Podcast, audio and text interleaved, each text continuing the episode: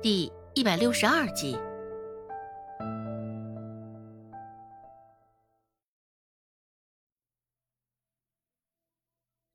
一个孟婆子本就那般难缠了，现在又多了一个王婆子，两个人都是一路货色，这般争吵起来，个个不堪入耳的话都飙出来了。对于这般不可理喻的人，李正也不知道应该说些什么，好像不管说什么都没用。李正叹了口气，无奈的说道：“够了，够了。”你们都少说点话吧。只是他这话显然是没有丝毫的力度。王婆子扯着李正的袖子，一时摆出一副哭哭唧唧的模样，对着李正说道：“李正啊，要不是这糟老婆子侮辱我们大壮，快不行了，又各种侮辱我，我也不至于动手。更何况……”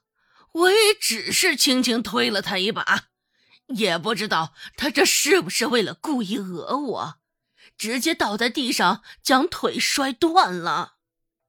孟婆子一听，一时来劲儿了：“老常妇说什么呢？你以为谁跟你一样啊？一肚子的坏水，整天想着打别人的主意啊！”王婆子挑水的时候。不小心水溅到孟婆子的衣角上，孟婆子俨然也不会就此罢休，明里暗里嘲讽王婆子男人快不行了。趁了王婆子的心意，可以在外头跟李老头光明正大的眉来眼去了。孟婆子这话说出来，听到的不仅仅是王婆子，周围还有不少人。王婆子自然觉得面上无光。一时脑热，推了孟婆子一把，直接将孟婆子推倒在地，摔折了腿。这就是事情的来龙去脉。事情的开始就不过是一件小事罢了。只不过这两个老婆子都不是什么省油的灯，这才演变成现在的模样。透过周围那些婆子的议论声。周芷也了解到了这事情的来龙去脉，这事儿还真的难为李正了。毕竟孟婆子与王婆子两个人呐都不清白，只是偏这两个老婆子还相当难说话。周芷摇摇头，心里心里感慨了两声。瞧见周芷。李正赶紧朝他招了招手，说道：“纸丫头，你来的正好。你奶现在腿上受了伤，你看看有没有什么法子诊治啊？”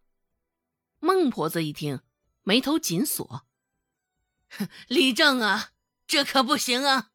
你这意思，不就是白白便宜了那个贱人？我先把话说在前头，今儿个我的腿……”必须给我个说法，横竖也是王婆子使的坏，怎么的也得必须赔我个不下二十两银子。孟婆子的话刚落下，周围的议论声更大了。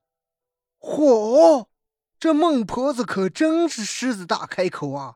要二十两银子，也不想想这五两银子得怎么挣呢？是啊。我看他这条命也不值五两银子，哼！况且现在只是断了一条腿而已，也太看得起自己了。就是就是，这老不死的可真是会趁火打劫呀！周围的众人对孟婆子这行为俱是相当不耻。王婆子一看他打的这主意，也是怒不可遏。呵呵，你这老东西，还嚣张着我兜里的钱呢！哈哈，行啊，不就是二十两银子吗？哼，等你死了，我烧给你。这话简直就是气孟婆子的。要不是现在左腿伤着了，说不定孟婆子立马叫嚣着一巴掌呼上去了。而一旁看热闹的周有贵，听到王婆子的话。也是手上一动，只是想到钱的问题，拳头紧紧的攥着，并没有出手，重新缩到了角落里看戏。至于罗氏，更是不可能开口替孟婆子解围，毕竟孟婆子得了二十两银子，也不会想着分个些许给他。平日里孟婆子对他呼来喝去的。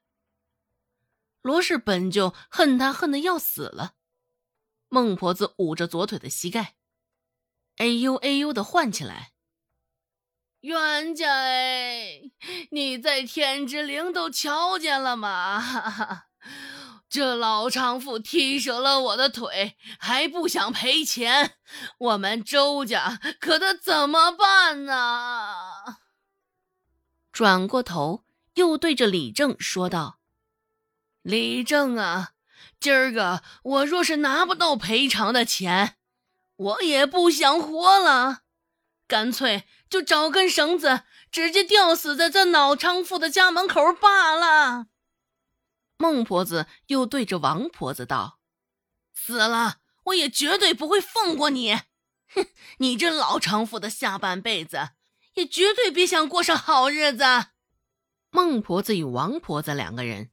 嘴巴都厉害的要死，且两个人都不愿意吃丁点儿亏的，你来我往，两个人的口水都快将周家门口的那个坑给填平了。看热闹的人也是丝毫不少，那两个老婆子骂得欢，周围围观的人亦是议论的欢。看着孟婆子这般油盐不进，非得要那二十两银子的模样，李正撇撇嘴。又看了一眼一旁的王婆子，死活将那钱袋子死死的捂着，愣是不肯掏出一个子儿的模样。李正一是头疼极了。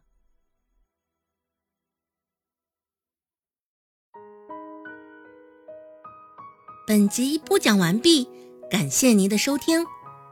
感兴趣，别忘了加个关注，我在下集等你哦。